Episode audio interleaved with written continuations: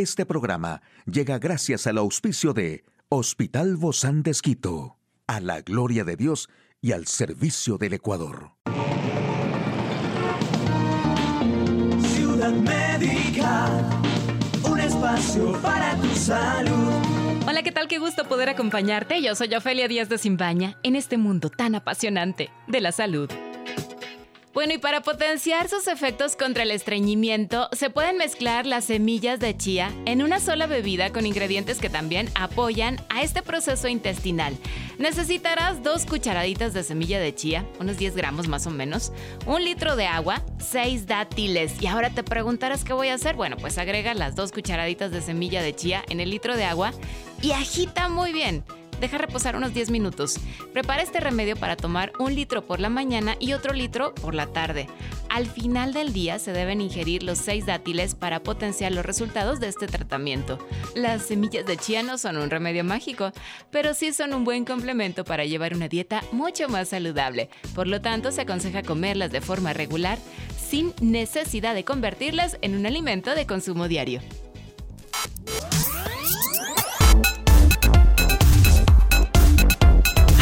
De la información más actual en el campo de la salud. Estudio revela los peligros de estar deshidratado. El ayuno intermitente podría no ser tan útil para la pérdida de peso como se creía. ¿Hay un secreto para ser feliz en la vida? El estudio más longevo de este tema arroja un impresionante resultado.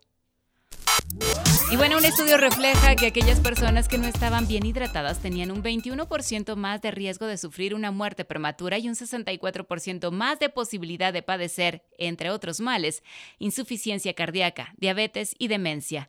La Academia Nacional de Medicina de Estados Unidos recomienda que diariamente las mujeres beban más de 2,7 litros de líquidos y los hombres 3,7 litros para mantenerse bien hidratados. Mantenerse hidratados se relaciona con un menor riesgo de enfermedad, de envejecimiento más rápido y de muerte prematura, según el estudio. Los resultados sugieren que una hidratación adecuada puede retrasar el envejecimiento y prolongar una vida libre de enfermedades. Así lo afirma un comunicado de prensa.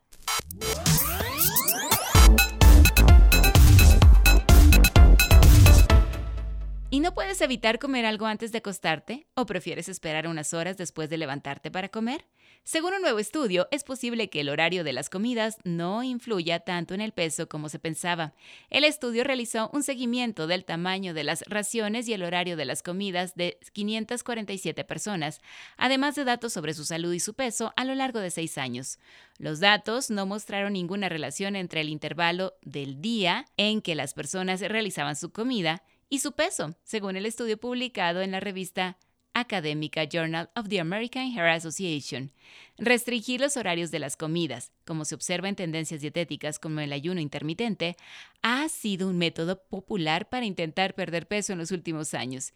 Si uno se esfuerza en consumir una dieta sana y en mantenerse físicamente activo, tiene menos probabilidades de padecer diabetes, enfermedad renal crónica, enfermedad pulmonar obstructiva e hipertensión.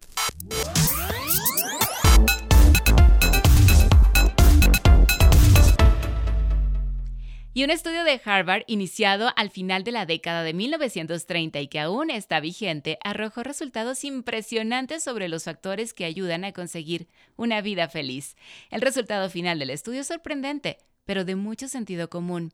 No es solo el colesterol ni el tener una buena salud general, ni tampoco el tener dinero, ni una carrera brillante, carros, propiedades o lujos. El factor más importante para que una persona perciba en sus 80 que es feliz es haber tenido a los 50 años un círculo de amistades y relaciones sociales que se conservaron y cultivaron a lo largo de la vida. Del mismo modo, el tener una relación marital satisfactoria tuvo un efecto protector enorme sobre la salud mental de los miembros de la pareja durante la vejez, la felicidad en el matrimonio y la salud mental.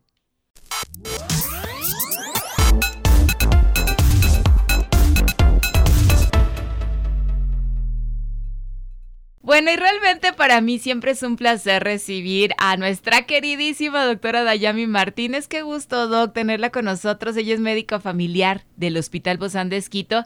Y bueno, siempre es un placer. Bienvenida, como siempre. Gracias, Jofe. Para mí igual. Disfruto muchísimo este espacio. Gracias por la invitación. Aquí es donde conversamos, ¿no? Donde nos reímos y donde también hemos llorado. Hemos llorado fuera del aire. Así es, así es. y pasa de todo. Y hoy específicamente pues hablamos de estos consejos para una adecuada administración de los medicamentos de especialidad. ¿A qué nos referimos con estos medicamentos de especialidad? No son todos estos medicamentos como los de uso común, digamos, no de uso diario, pero sí de uso común, de uso que, que a veces hasta sin receta también nos venden. Exacto, es, es, es como el otro, el otro lado de la moneda de los medicamentos. Son medicamentos más costosos, son medicamentos que eh, pueden generar eh, efectos adversos, se utilizan efectos adversos más frecuentes o más serios. Entonces hay que utilizarlo de una manera, podríamos decir, con un control mayor, de uso más delicado. A ver, pero estos medicamentos se supone que cuando uno va al médico siempre le dice, mira, se lo recomiendo que lo tome de esta manera. O sea, ¿por qué, ¿por qué habríamos que tener una recomendación especial y sobre todo en qué tipo de enfermedades?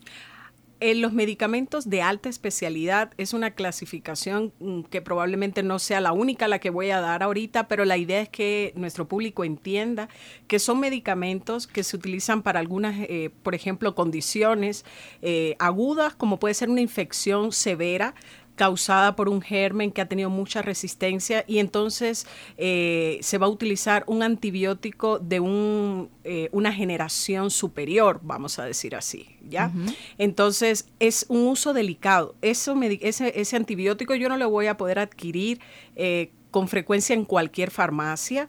Voy van a ser farmacias especiales, muchas veces eh, farmacias intrahospitalarias. Va a ser manejado por un, médico que tiene un, manejo, un conocimiento, un manejo específico de esa por patología. Ejemplo, ¿qué, enfermedades? Eh, podríamos hablar eh, que pueden ser infecciones, eh, como decíamos, pueden ser enfermedades autoinmunes, eh, podrían ser enfermedades metabólicas raras, podríamos estar hablando de algunas inmunoglobulinas, por ejemplo, que son medicamentos, no le vas a, a encontrar en una prescripción que te den y que le vas habitualmente encontrar en cualquier lugar. Eh, no, en las farmacias tradicionales no las vamos a encontrar, simplemente habitualmente este tipo de no, medicamentos. es decir, habitualmente no. Ahorita puede ser que algunos, por ejemplo, algunos medicamentos podrías encontrarlo en una farmacia porque algo tenga que ver con la parte de la distribución de los medicamentos, pero generalmente esto va, a, eh, es decir, definitivamente va a requerir una prescripción médica específica. Sería muy riesgoso que alguien pueda adquirir un medicamento de este tipo o para enfermedades oncológicas Estamos hablando en este giro de los medicamentos, es decir, no es un medicamento de automedicación, como tú mencionabas, no es un medicamento analgésico, no es un medicamento antigripal. Unos minutos antes decíamos, algo tendrá que ver con la hipertensión si se utilizan en, enfermedades crónicas. Y la hipertensión es una enfermedad crónica, pero estamos hablando como de otro nivel de complejidad, más, allá. Más elevado. Más, más, más, más específico. Generalmente el grupo de pacientes que va a necesitar o la, el porcentaje de pacientes en una población que va a necesitar estos, estos medicamentos de alta complejidad son menores. Ahora, también es indispensable que, que se otorgue esta receta certificada, ¿no? Para que puedan despacharlo en esas farmacias autorizadas, este tipo, o estas farmacias especializadas. Exactamente, es decir, estos medicamentos que estamos conversando y que hemos mencionado, algunos requieren una receta especial, requieren una prescripción especial. El médico va a dar eh, indicaciones cuando estos medicamentos son de uso continuo, por ejemplo, para algunas enfermedades degenerativas, neurológicas o algunas enfermedades. Por ejemplo. Eh, estamos hablando de eh, enfermedades como pueden ser de mieloma, de, de, esclerosis múltiple. Entonces vamos a necesitar algunos de estos medicamentos, una prescripción que es más prolongada. Y, por eso también es, estoy pensando en la epilepsia, por ejemplo, también, ¿no?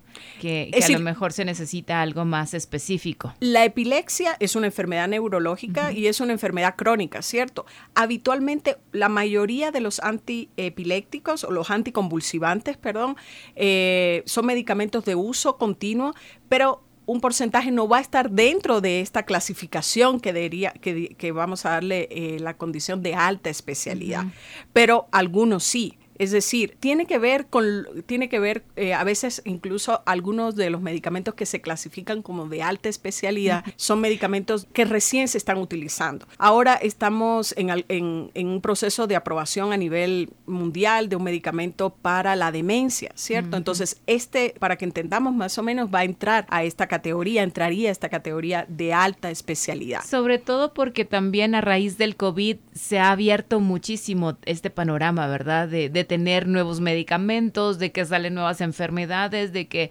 esto se combina con lo otro. Entonces también ha habido mucha aprobación de, nuevos medicamentos. Exacto. Entonces, por ejemplo, de clasificación de nuevas enfermedades. En el Ecuador tenemos un registro de enfermedades raras que se les clasifica.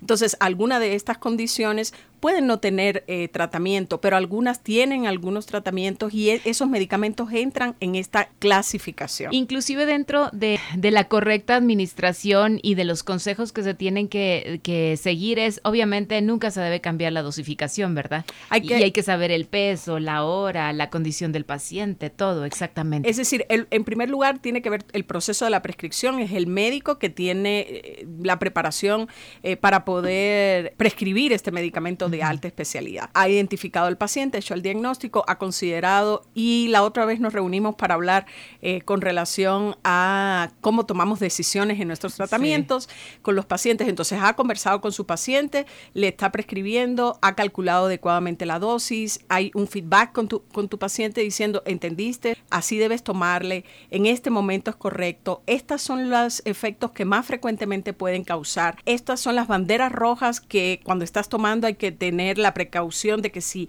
aparecen te tienes que comunicar. Es decir, e, esto es importante y el paciente pues tiene que ser muy cuidadoso en seguir esas... Eh, Las instrucciones, instrucciones. Es como un manual que debe seguir y debe hacer un checklist todos los días. Exacto. Es más, hasta debe llevar inclusive la medicina, ¿verdad? También con ellos. Eso es una buena práctica, Ofelia. Habitualmente, no solo para los medicamentos de alta especialidad, sino para los tratamientos crónicos. Un paciente hipertenso o diabético eh, usando la insulina. A veces pues entendimos mal la prescripción del médico, entonces cuando vamos a la consulta y llevamos y le explicamos así tomamos, o a veces nuestros pacientes nos dicen es que la pastilla blanquita es la que tomo en la mañana.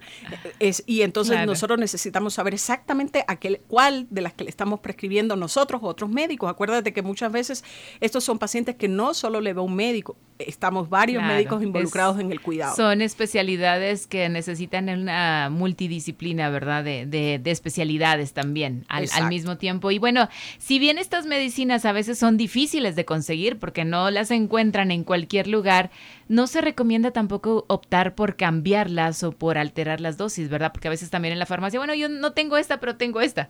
Por supuesto, eso, eso es peligroso, es una práctica peligrosa. Hay que consultar. Hay que consultar al médico y como decíamos, eh, otra cosa importante en las recomendaciones de los medicamentos de alta eh, especialidad que como dices puede resultar difícil eh, encontrarle es también no emplear otros caminos que no sean los regulares para adquirir el medicamento porque corres el riesgo de que no... De que no sea la, la original. Exacto, no sea el que realmente tenga la autorización sanitaria porque para eh, un medicamento, uh, pues tener una autorización sanitaria, sí, un grupo de pasos. Entonces es importante que los pacientes eh, tengan eso presente también. Qué bueno, son pautas que a veces no las tomamos en cuenta, pero son súper necesarias, sobre todo para el bienestar de quien las ingiere.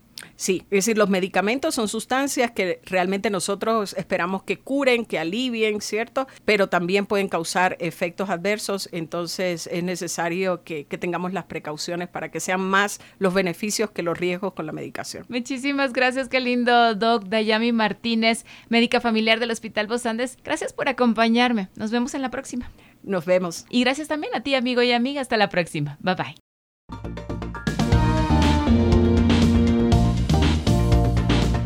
Espacio para tu salud. Puedes escuchar de nuevo este programa en hcjb.org. Este programa llegó a usted gracias al gentil auspicio de Hospital Bozán de Esquito, a la gloria de Dios y al servicio del Ecuador.